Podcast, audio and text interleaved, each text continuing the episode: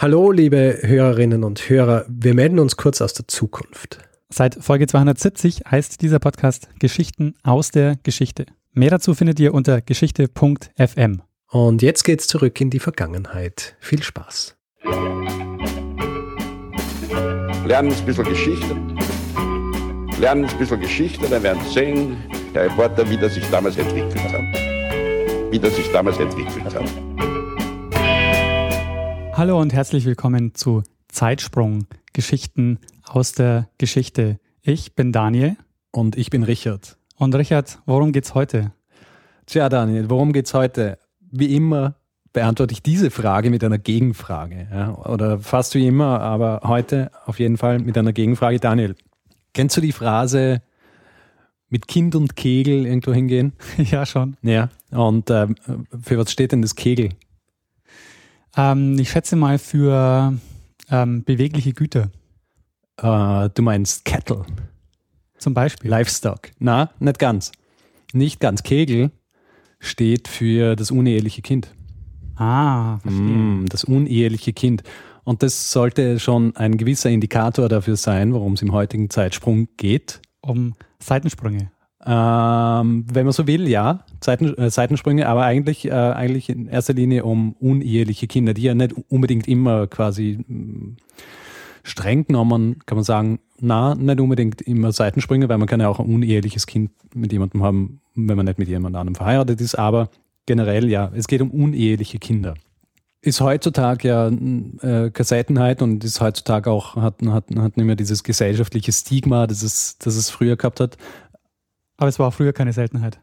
Es war aber auch früher keine Seltenheit, ja, nur es, äh, ist man anders damit umgegangen. Also zum Beispiel schon Karl der Große, ja. War eigentlich ein uneheliches Kind. War kein uneheliches Kind, aber Karl der Große zum Beispiel hat auch ähm, jede Menge äh, Nebenfrauen gehabt, also so Konkubinat und so weiter. Das war alles recht verbreitet von der Kirche aber natürlich äh, nicht, nicht wirklich befürwortet, aber trotzdem, Karl der Große hat sich, äh, der ist immer so ein bisschen dazwischen gestanden und äh, hat sich dann oft nicht geschert um solche Sachen. Der hat vier, vier Nebenfrauen, wenn man so will, gehabt, von denen man weiß. Mit ihnen hat er, hat er dann auch unterschiedliche, also mehrere Kinder gehabt, zum Beispiel auch den Drogo von Metz, der dann quasi von, seine, von seinem Halbbruder gezwungen worden ist, äh, geistlicher zu werden, was man dann halt oft gemacht hat, dass man geschaut hat, dass man die unehelichen Kinder irgendwie wegbringt, dass sie ins, äh, entweder ins Kloster gehen oder, in, oder dass sie eben Geistliche werden. Und der hat es eben dann, deswegen auch Drogo von Metz, er hat es bis zum Bischof von, von, von Metz gebracht. Heißt ja auch, dass man sich um die auch gekümmert hat. Ja, ja, man hat sich um die schon, schon auch gekümmert. Äh, die sind dann nicht einfach irgendwie versteckt worden. Äh, natürlich auch immer recht unterschiedlich. Also ähm, wie gesagt, in der Geschichte gibt's gibt's wahnsinnig viele, viele Könige, die, die uneheliche Kinder gehabt haben.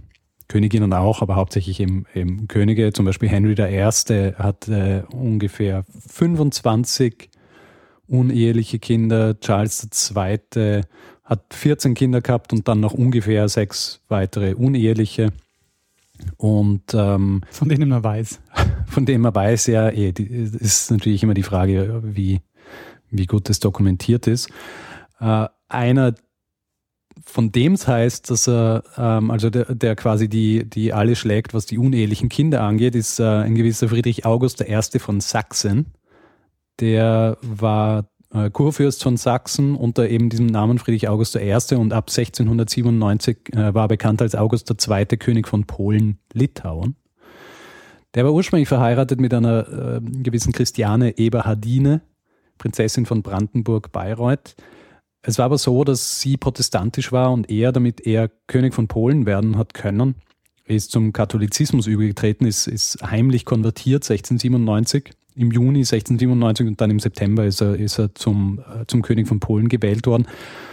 Und seine Frau wollte aber nicht übertreten zum, zum, zum Katholizismus und hat sich, dann, hat sich dann zurückgezogen an ein Schloss an der Elbe, wo sie dann auch äh, gestorben ist. Und ge gemeinsam mit ihr hatte er nur ein Kind gehabt, aber er war bekannt für, für sein Mätressentum. Also er hat wahnsinnig viele Mätressen gehabt und auch relativ viele uneheliche Kinder. Also es gibt neun quasi dokumentierte uneheliche Kinder, aber es, äh, es gibt Personen, und das, jetzt sind wir bei diesem journalistischen Ding, dass man sagt, es gibt Personen, die behaupten das, aber es hat tatsächlich äh, äh, Stimmen gegeben, die gesagt haben, dass er über 300 illegitime Kinder gehabt hat.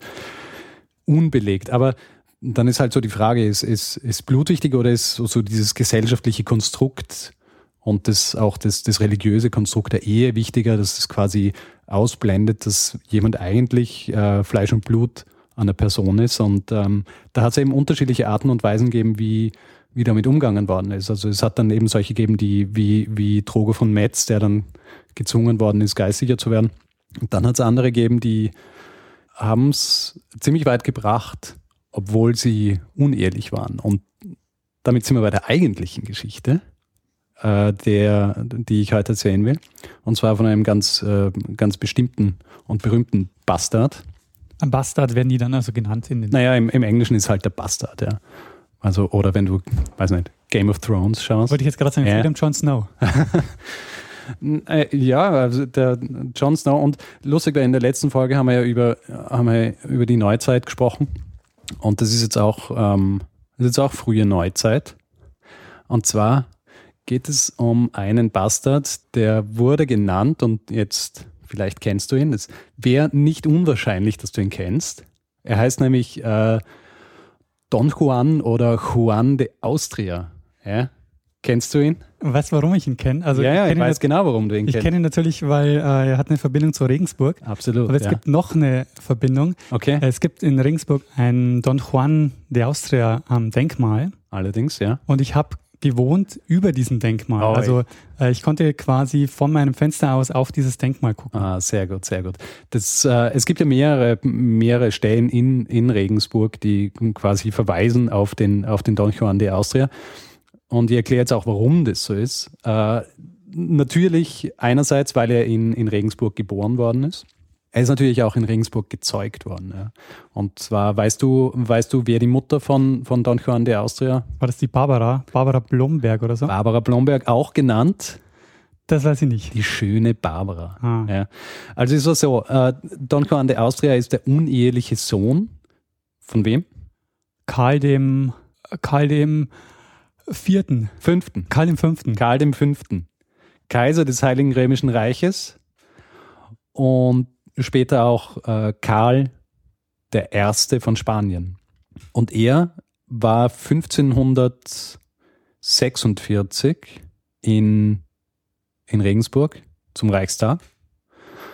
Er war, glaube ich, 46, 48, sowas und hat dort dann die 19-jährige Barbara Blomberg kennengelernt und hat den Don Juan de Austria gezeugt. Es gibt ja in Regensburg die Herberge zum Goldenen Kreuz und an, an, diesem, an dieser Herberge zum Goldenen Kreuz, am Heidplatz, ist ein, ist, ist ein Spruch angebracht. In diesem Haus von alter Art hat oft geruht nach langer Fahrt Herr Kaiser Karl der Fünft genannt, in aller Welt gar wohl bekannt. Der hat auch hier zu guter Stund geküsset einer Jungfrau Mund. Dann draus erwuchs dem Vater gleich der Don Juan von Österreich, der bei Lepanto in der Schlacht vernichtet hat der Türken Macht. Der Herr vergelt's ihm alle Zeit, so jetzt wie auch in Ewigkeit. Das ist sehr Ja. cool. Das, äh, Ding, das kannte ich noch nicht. Also ich kenne mich diesen Ort natürlich am Heidplatz. Da ist ja heute ein, da ist heute ein Café drinnen. Ja. Mm. Und die haben das aufwendig restauriert. Also ich gehe mal davon aus, dass man das dann auch noch lesen kann. Höchstwahrscheinlich, ja.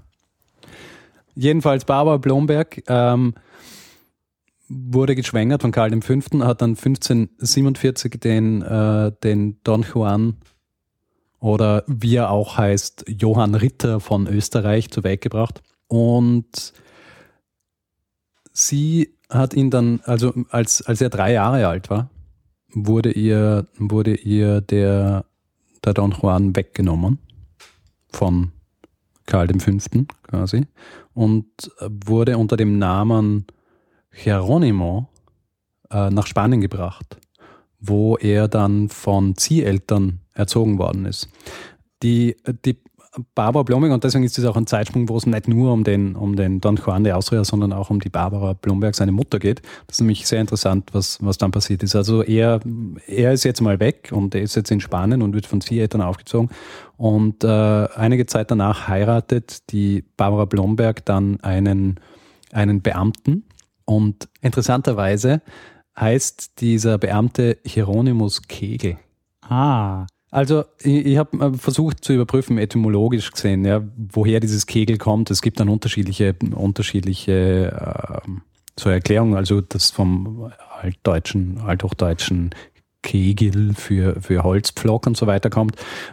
Was aber irgendwie nicht so wahnsinnig viel Sinn ergibt. Aber wenn man sich anschaut, dass der Hieronymus Kegel mit der Barbara Blomberg und quasi Don Juan de Austria einer der eines der berühmtesten unehelichen Kinder überhaupt. Zwar nicht von ihm, aber trotzdem, ja, irgendwie einer der berühmtesten Kegel. einer der berühmtesten Kegel eigentlich. Also ja, wahrscheinlich ein bisschen weit hergeholt, aber ich finde, es ist ein lustiger Zufall, wenn es nur ein Zufall ist, dass der, dass der Hieronymus Kegel so heißt, wie er heißt. War das dann eigentlich so unproblematisch? Ich meine, sie hat dann schon ein Kind gehabt und hat dann jemanden geheiratet?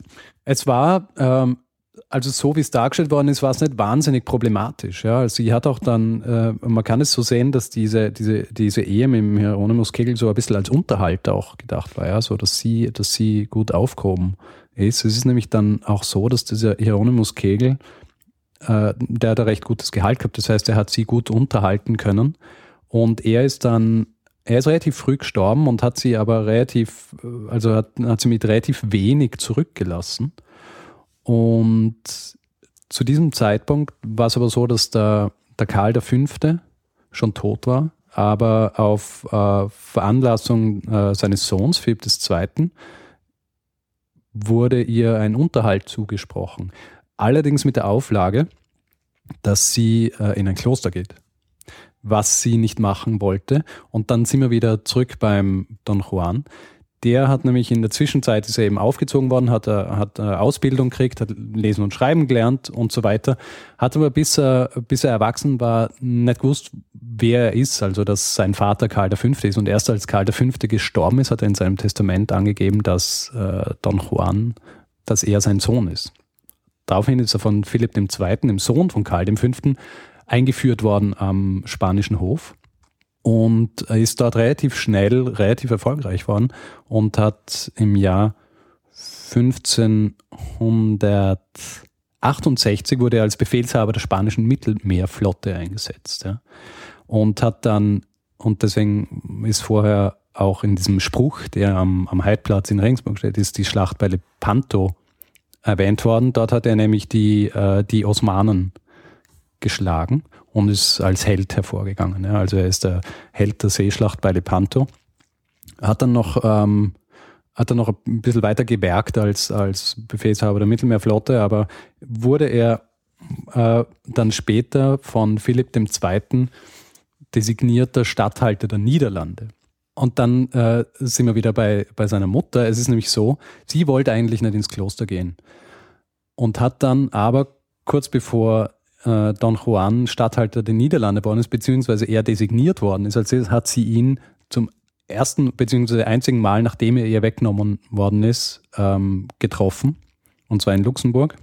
Und die, sie haben sich getroffen, man weiß nicht, was sie gesprochen haben, aber danach war sie bereit, in ein Kloster zu gehen und ist dann auch in ein, in ein Dominikanerkloster, und zwar in ein Dominika äh, Dominikanerkloster in Kastilien Ah, sie ist dann auch nach Spanien gegangen. ja, also sie ist dann, ja, sie ist dann in ein Kloster äh, in Kastilien gegangen und Don Juan ist daraufhin Statthalter der Niederlande geworden. Und jetzt fragst du dich natürlich, wieso wird Don Juan als quasi Spanier äh, Statthalter der Niederlande? Soll ich es erklären? Bitte. Oder weißt du es? Weißt Ah, du warum? Nee, keine Ahnung. Die, Ah, warte mal, ich habe eine Vermutung. ja, Äh, es hat mit Kolonien zu tun.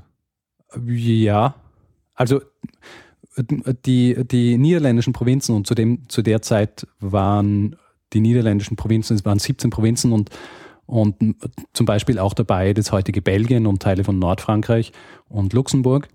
Und die, diese Provinzen beziehungsweise diese Niederlande, die haben, äh, die haben zum Heiligen Römischen Reich deutscher Nation gehört und wurden verwaltet von Spanien.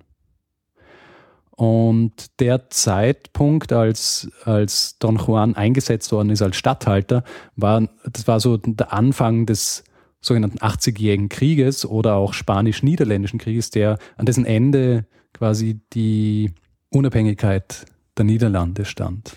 Das heißt, er ist zu einem sehr kritischen Zeitpunkt dort als Statthalter eingesetzt worden. Sein voriger Stadt, äh, der vorige Statthalter ist, ist, ist umgebracht worden. Und er war nicht wahnsinnig beliebt dort. Er hat dann auch ähm, Zugeständnisse machen müssen an die Generalstaaten. Das waren so diese, diese Provinzen. Also es war alles relativ komplex, weil die, die, der Calvinismus hat sich zu dem Zeitpunkt gerade sehr ausgebreitet in den Niederlanden und katholisches Spanien gegen, gegen die Protestanten und so weiter. Das heißt, es war auch eine, eine religiöse Geschichte. Auf jeden Fall er hat es nicht wahnsinnig einfach gehabt, hat, hat auch dann einmal gegen das protestantische Heer äh, kämpfen müssen, hat es auch geschlagen, ist aber dann leider relativ früh und zwar mit 31 Jahren an Typhus verstorben. Es gibt auch Stimmen, die sagen, dass er, dass er vergiftet worden ist über einen längeren Zeitraum, weil er so dahingesiecht ist. Aber ja, wahrscheinlich war es Typhus. Das war im Jahr 1578. Und wir haben ja einen Zeitsprung über, über Körperteilung gemacht. Ja. Nach seinem Tod gab es äh, ziemlich, ähm, ziemlich äh, eigene Art der Körperteilung. Es war nämlich so, dass er ja quasi, er ist gestorben in, in der Nähe der Stadt Namur in Belgien und der Philipp II., sein Halbbruder, wollte, dass er in, in Spanien, in El Escorial, also dem, dem äh, Palast und, und Klosterkomplex, das von Philipp II. gebaut worden ist, dass er dort begraben wird. Und er hat ihn also quasi aus Belgien rausschaffen müssen und hat ihn rausschmuggeln müssen und zwar dann so rausgeschmuggelt, indem er seinen Körper in, in Stücke teilen hat lassen und in Satteltaschen durch Frankreich nach Spanien transportieren hat lassen. Oh, ganz schön angenehm. Ähm, ich meine, das hat ja, so, aber was ist denn eine Weile Sattel gedauert, ne? Ja bisschen. Auf jeden Fall, er, das hat funktioniert. Er ist dann nach Spanien gebracht worden, der Körper ist wieder zusammengesetzt worden und er ist dann in El Escorial ist er, ist er begraben worden. Und sein Herz ist aber in Namur begraben worden. Ah, da haben wir wieder beigesetzt. Teile ja, genau. Also das Herz ist wieder beigebracht. Und auf jeden Fall, er ist er also relativ früh verstorben. Und nach seinem Tod ähm, ist, hat die Barbara Blomberg quasi, also hat der Philipp II. hat, hat Barbara Blomberg dann gesagt, ja, sie darf sich jetzt ihren den Ort, an dem sie leben will, selber aussuchen.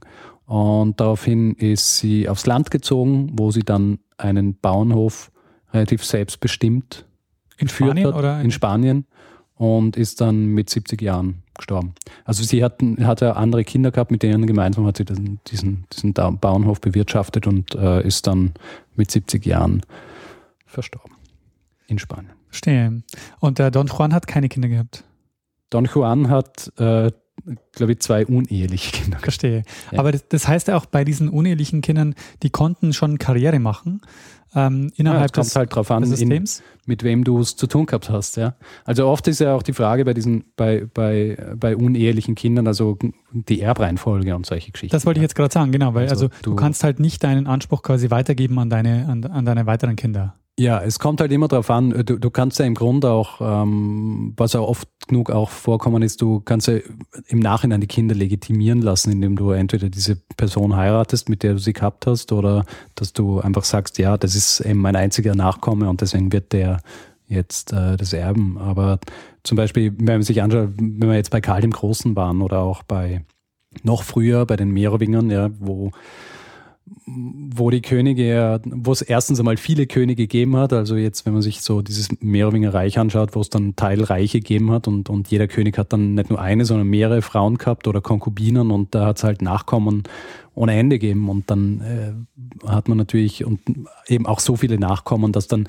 die ähm, Zweit- oder Drittfrauen die Kinder der ersten Frau umbringen haben lassen, damit ihre Kinder nachfolgen können und so weiter. Das heißt, es war immer, ja, es war halt eine Glückssache, ja, ob du, ob du es wie der Don Juan schaffst, dass du, dass du vermerkt bist im Testament und dass dir dann auch quasi solche Ehren zuteil werden oder du quasi in den, am Hof eingeführt wirst oder ob du ähm, ins Kloster geschickt wirst oder ob du halt einfach umgebracht wirst, weil du Leuten unangenehm bist.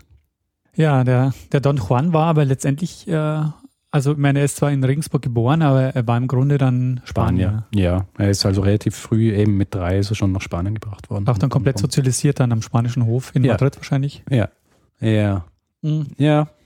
Das war meine Geschichte für, für, für diese Woche. Ja, Richard, vielen Dank für die Geschichte, die, Ja. die mir natürlich besonders gut gefällt, weil du mich zurückführst äh, in, In deine Heimatstadt. In meine Heimat, ja, das ja. haben wir vielleicht gar nicht erwähnt. Du, du bist ja, du, also ich meine, du hast gesagt, du hast darüber gewohnt, aber ja, du bist ja Regensburger, gell? genau, richtig, ähm, Kommst daher. aus Regensburg. Regensburg. Regensburg, ja, Ja. richtig. Also eine geschichtsträchtige Stadt. Es ist ja nicht nur einmal gewesen, dass dort ein Reichstag stattkommt. Es war da immer während der Reichstag, hat er geheißen. ja. Und da kommst du her. Ja, so spektakulär ähm, ist es dann auch wieder nicht. Es ist halt jetzt ein, keine Ahnung, ein Raum, den man besichtigen kann. Aber es gibt drunter, das ist natürlich, also es gibt natürlich wahnsinnig viele Touristen, die dort äh, rumlaufen. Und es gibt, wenn man in das Rathaus reingeht, ähm, gibt es auf der einen Seite diesen Saal, ähm, wo man zum immerwährenden Reichstag kommt. Und auf der anderen Seite geht es in die Folterkammer. Oh. Sehr gut. Dann würde ich sagen, äh, belassen wir es dabei für Okay. diese Woche. Ja. Ähm, in dem Fall bleibt mir nur noch, mich fürs Zuhören zu bedanken. Wir freuen uns über Feedback, wie immer. Unter, Feedback at zeitsprung.fm. ja, oder auf Facebook. Man kann uns auch auf iTunes bewerten. Da haben wir noch gar keine Bewertung. Das wäre wirklich Oder? schön, wenn wir da mal jemanden hätten, der uns da ah, eine kleine Bewertung schreibt. Natürlich nur, wenn es eine, eine gute Bewertung ist. Ja, wenn, wir nehmen auch zweieinhalb Sterne. Ich, ich sage es immer so, ja. Ich bin immer offen für Kritik, solange sie nicht gerechtfertigt ist. Sehr schön. Ja, du, dann lassen wir das letzte Wort wie immer. Bruno Kreisky. Lernen ein bisschen Geschichte. Lernen ein bisschen Geschichte, dann werden Sie sehen, der Reporter, wie das sich damals entwickelt hat. Wie das sich damals entwickelt hat.